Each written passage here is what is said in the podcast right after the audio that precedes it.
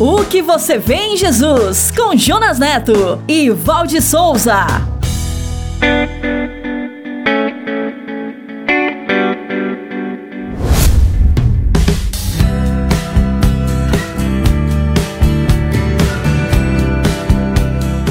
Olá, que bom encontrar você aqui. Está na hora de mais um episódio da série O que você vê em Jesus. Obrigado por estar conosco.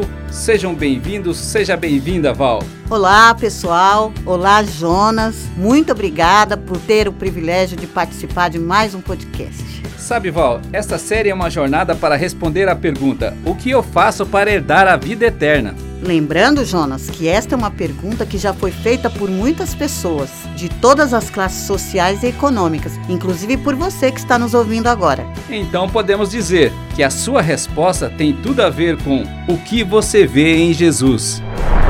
Se você quiser nos conhecer melhor, rever e compartilhar este episódio, acesse o site podcast.soboasnovas.com.br. Estamos também no youtube.com barra Só Boas Novas, no Spotify, na Apple e no SoundCloud. Então clica aí, assine os nossos canais e compartilhe. Chegou a hora da série Minuto, com o nosso parceiro, o pastor Paulo Matos. Hoje com o tema Tamo Junto. Chega aí, pastor Paulo. Um minuto com o pastor Paulo Matos. Você já ouviu aquela frase? Tamo junto. Ou seja, alguém dizendo para você: Eu te apoio, estou contigo, tamo junto.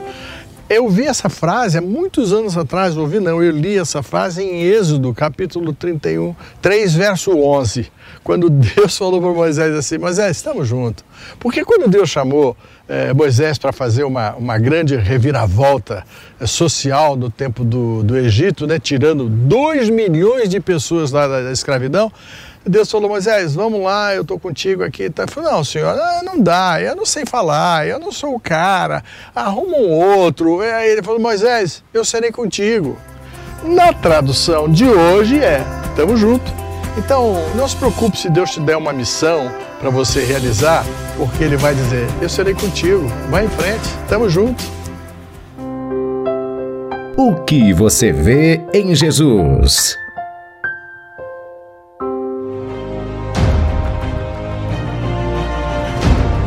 Eu ouvi ele me chamando pelo meu nome. Eu fui abraçada por ele. Eu toquei nele. Eu o neguei. E ele me curou. Eu percebi que ele olha para mim. Eu fui abençoada. Eu era cego. Eu o traí. Agora eu. Eu aprendi sobre o Pai. Eu ele. fui salva. Eu zumbei. Eu era cego e agora vejo. Eu amo Jesus. E eu fui curada pelo seu toque. Eu fui crucificado com Eu ele. lavei seus pés. Eu o traí. Com lágrimas e perfume. Eu tenho um advogado que me defendeu com a própria Eu vi vida. que ele era verdadeiramente o Filho de Deus. Ele vive.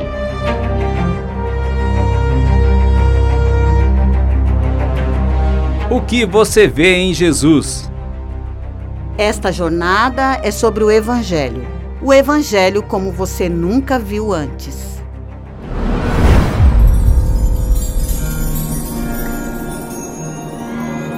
E o episódio de hoje é Eu vi o Senhor.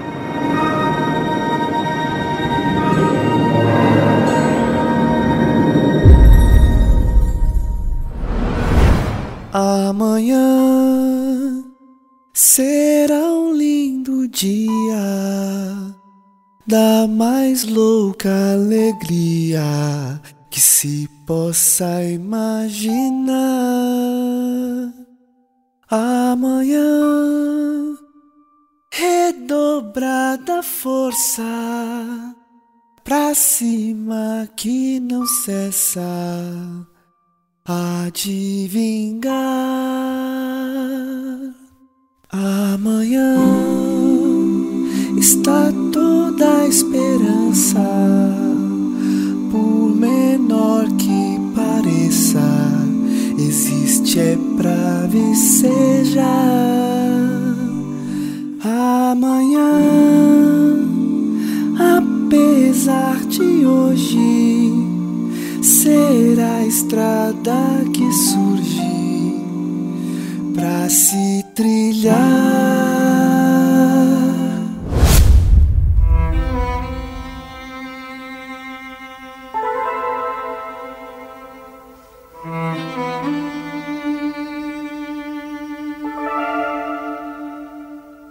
Ele foi ferido por causa de nossa rebeldia e esmagado por causa de nossos pecados. Sofreu o castigo para que fôssemos restaurados e recebeu açoites para que fôssemos curados. Todos nós nos desviamos como ovelhas, deixamos os caminhos de Deus para seguir os nossos próprios caminhos.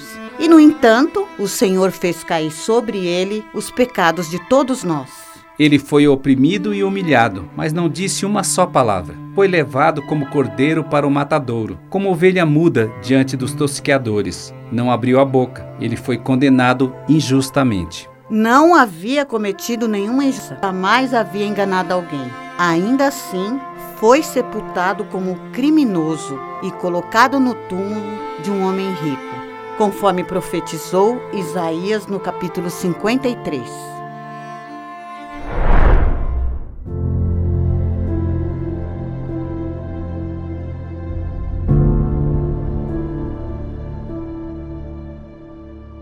Quando Jesus deu seu último suspiro na cruz, naquela triste e sombria tarde de sexta-feira, as zombarias se calaram. As pessoas voltaram para suas casas entristecidas e batendo no peito, e o silêncio tomou conta daquela cena.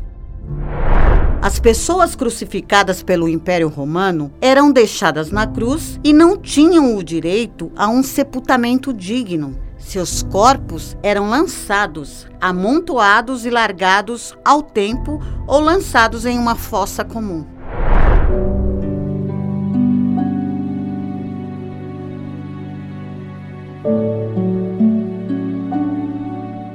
José de Arimateia era um homem rico e estimado em Jerusalém, e ele tinha sido um discípulo secreto de Jesus, porque temia os líderes judeus. Junto com Nicodemos, aquele sacerdote que foi conversar com Jesus à noite, foram até o governador Pôncio Pilatos e pediram autorização para tirar da cruz o corpo de Jesus. Depois que Pilatos lhes deu permissão, eles levaram o corpo. Usaram cerca de 35 litros de óleo perfumado, feito com mirra e aloés, e seguindo os costumes judaicos de sepultamento, envolveram o corpo de Jesus em lençóis compridos de linho, junto com essas especiarias.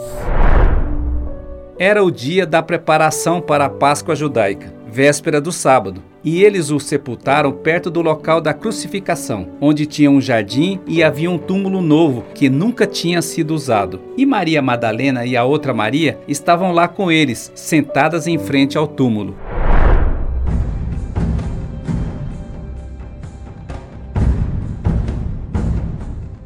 Os principais sacerdotes e os fariseus, por causa da profecia de Jesus, que disse que ressuscitaria após três dias, foram a Pilatos e pediram que o túmulo fosse lacrado e guardado. E Pilatos respondeu: Levem soldados e guardem o túmulo como acharem melhor. Então, eles lacraram o túmulo e puseram guardas para protegê-lo, conforme relato de Mateus, no capítulo 27, e João, no capítulo 19. Enquanto isto, os discípulos e seguidoras de Jesus se refugiaram numa casa a portas trancadas com medo dos líderes judeus. As horas daquele sábado foram preenchidas por incertezas e medos. A humilhação e a morte de seu mestre pôs fim na ideia de que eles tinham de que o Messias iria instaurar o reino de Deus na terra, tirando Roma do poder e instaurando um novo reinado terreno. E as palavras e promessas de Jesus escorriam como areia entre seus dedos, e a falta de paz e esperança ocupavam seus corações.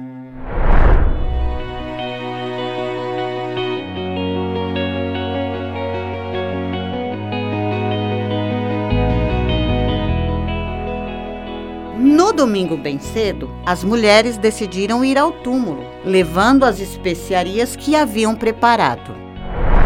Enquanto isto, houve um grande terremoto perto do túmulo, quando um anjo do Senhor desceu do céu, rolou a pedra da entrada e sentou-se sobre ela, e seu rosto brilhava como um relâmpago, e suas roupas eram brancas como a neve. Os guardas, vendo isto, tremeram de medo e caíram desmaiados como mortos. As mulheres, quando chegaram lá, viram que a pedra tinha sido afastada da entrada. E ao entrarem no túmulo, ficaram perplexas, porque o corpo do Senhor não estava lá. Em seguida, dois homens apareceram, vestidos com mantos resplandecentes. Elas ficaram amedrontadas e se curvaram com o rosto em terra. E os homens lhes disseram: Ele não está aqui, ressuscitou. Agora vão e digam aos discípulos: O universo chora, o sol se apagou.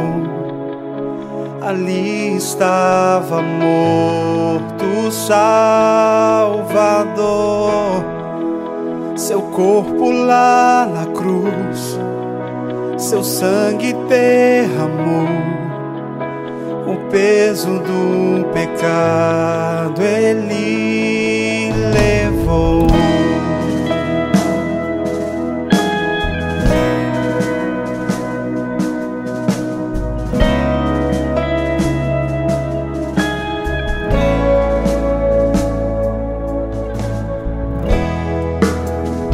Pai o abandonou, cessou seu respirar, em trevas encontrou o Filho. A guerra começou, a morte enfrentou, todo o poder das trevas vencido foi.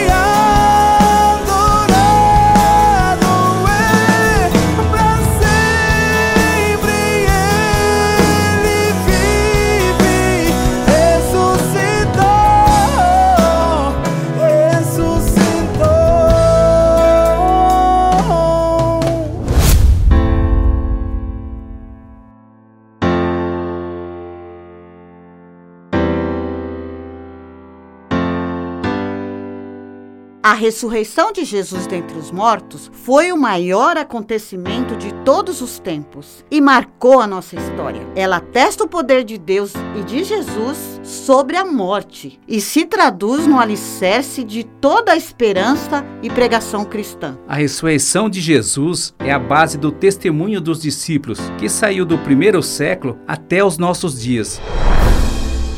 Elas saíram correndo, trêmulas e desnorteadas, e contaram tudo o que havia acontecido aos discípulos, mas eles não acreditaram.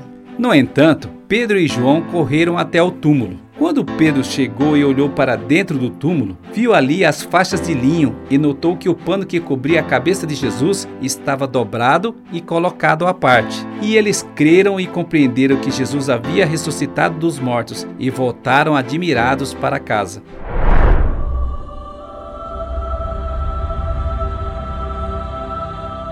Maria Madalena ficou do lado de fora do túmulo, chorando. E os dois anjos vestidos de branco lhe apareceram novamente e perguntaram: Mulher, por que você está chorando? Porque levaram o meu senhor e não sei onde o colocaram. Quando ela se levantou para sair, viu alguém em pé. Era Jesus, mas ela não o reconheceu. Mulher, por que você está chorando? Se foi o Senhor que o levou embora, diga-me onde o colocou e eu irei buscá-lo. Maria, Raboni? que em aramaico quer dizer mestre.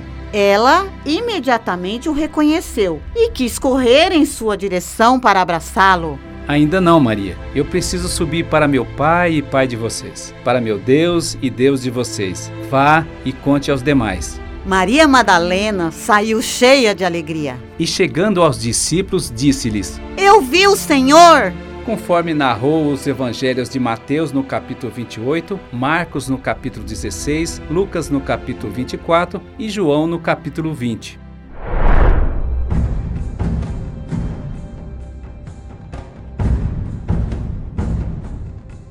Os soldados, após verem que as mulheres tinham visto o túmulo, foram até a cidade e contaram aos principais sacerdotes o que havia acontecido. Eles imediatamente convocaram uma reunião com os líderes do povo e decidiram subornar os guardas com uma grande soma de dinheiro, para que contassem que enquanto eles dormiam, os discípulos vieram e roubaram o corpo.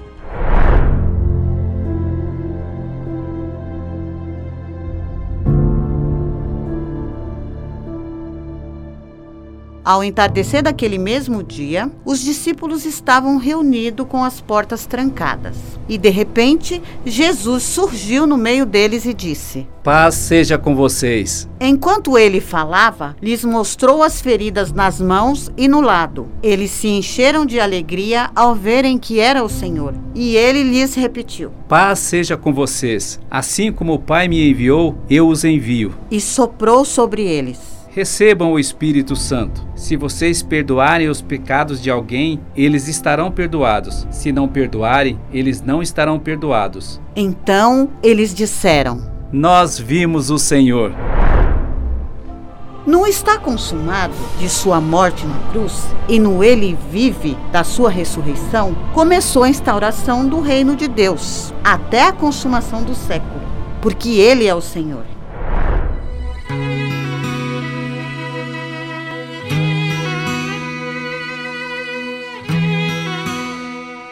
O que você vê em Jesus? José de Arimateia e Nicodemos viram a oportunidade de dar um enterro digno para o mestre, que eles seguiam secretamente. Os discípulos e as seguidoras de Jesus, refugiadas em uma casa com portas trancadas, não viram paz nem esperança nas sombrias e tristes horas daquele sábado. Maria Madalena foi a privilegiada para quem o Mestre apareceu primeiro após a ressurreição e correu para dizer aos discípulos: Eu vi o Senhor. Os principais sacerdotes, diante do maior acontecimento de todos os tempos, só viram a oportunidade para calar o testemunho dos soldados. Muitos não o viram. E quando o Mestre apareceu no meio dos discípulos, declarou sua paz sobre eles e soprou o seu espírito, eles disseram: Nós vimos o Senhor.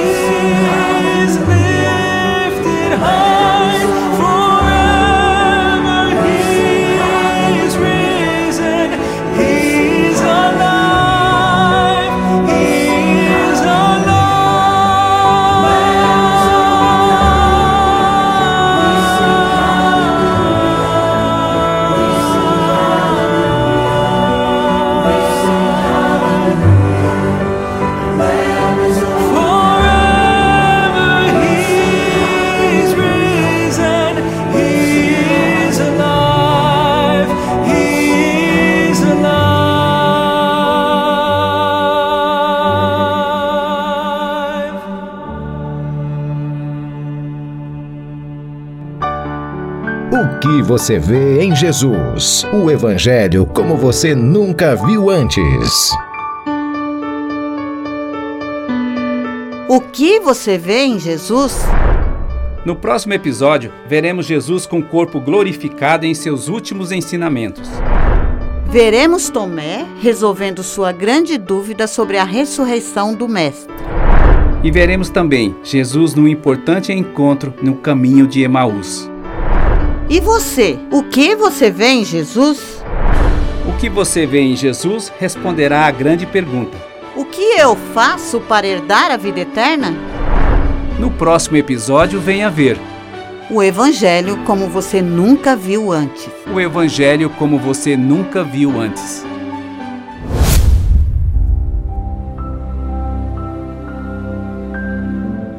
Meu Pai, bondoso tu és, nós te louvamos porque a graça da salvação em Cristo Jesus nos alcançou. E por esta graça e em nome de Jesus, nós declaramos uma bênção sobre a vida do meu irmão e da minha irmã que estão nos ouvindo. E todos nós dizemos: Amém. O que você vê em Jesus? Você pode nos encontrar, nos conhecer, rever e compartilhar este episódio. Acesse o site podcast.soboasnovas.com.br. Estamos também no youtube.com/soboasnovas, no Spotify, na Apple, no Google e no SoundCloud. Se sentiu abençoado com esse episódio? Então acesse, assine e comente em nossos canais e principalmente compartilhe com seus amigos. O que você vê em Jesus? Esperamos você no próximo episódio. Até lá! Até lá! O que você vê em Jesus com Jonas Neto e Valde Souza.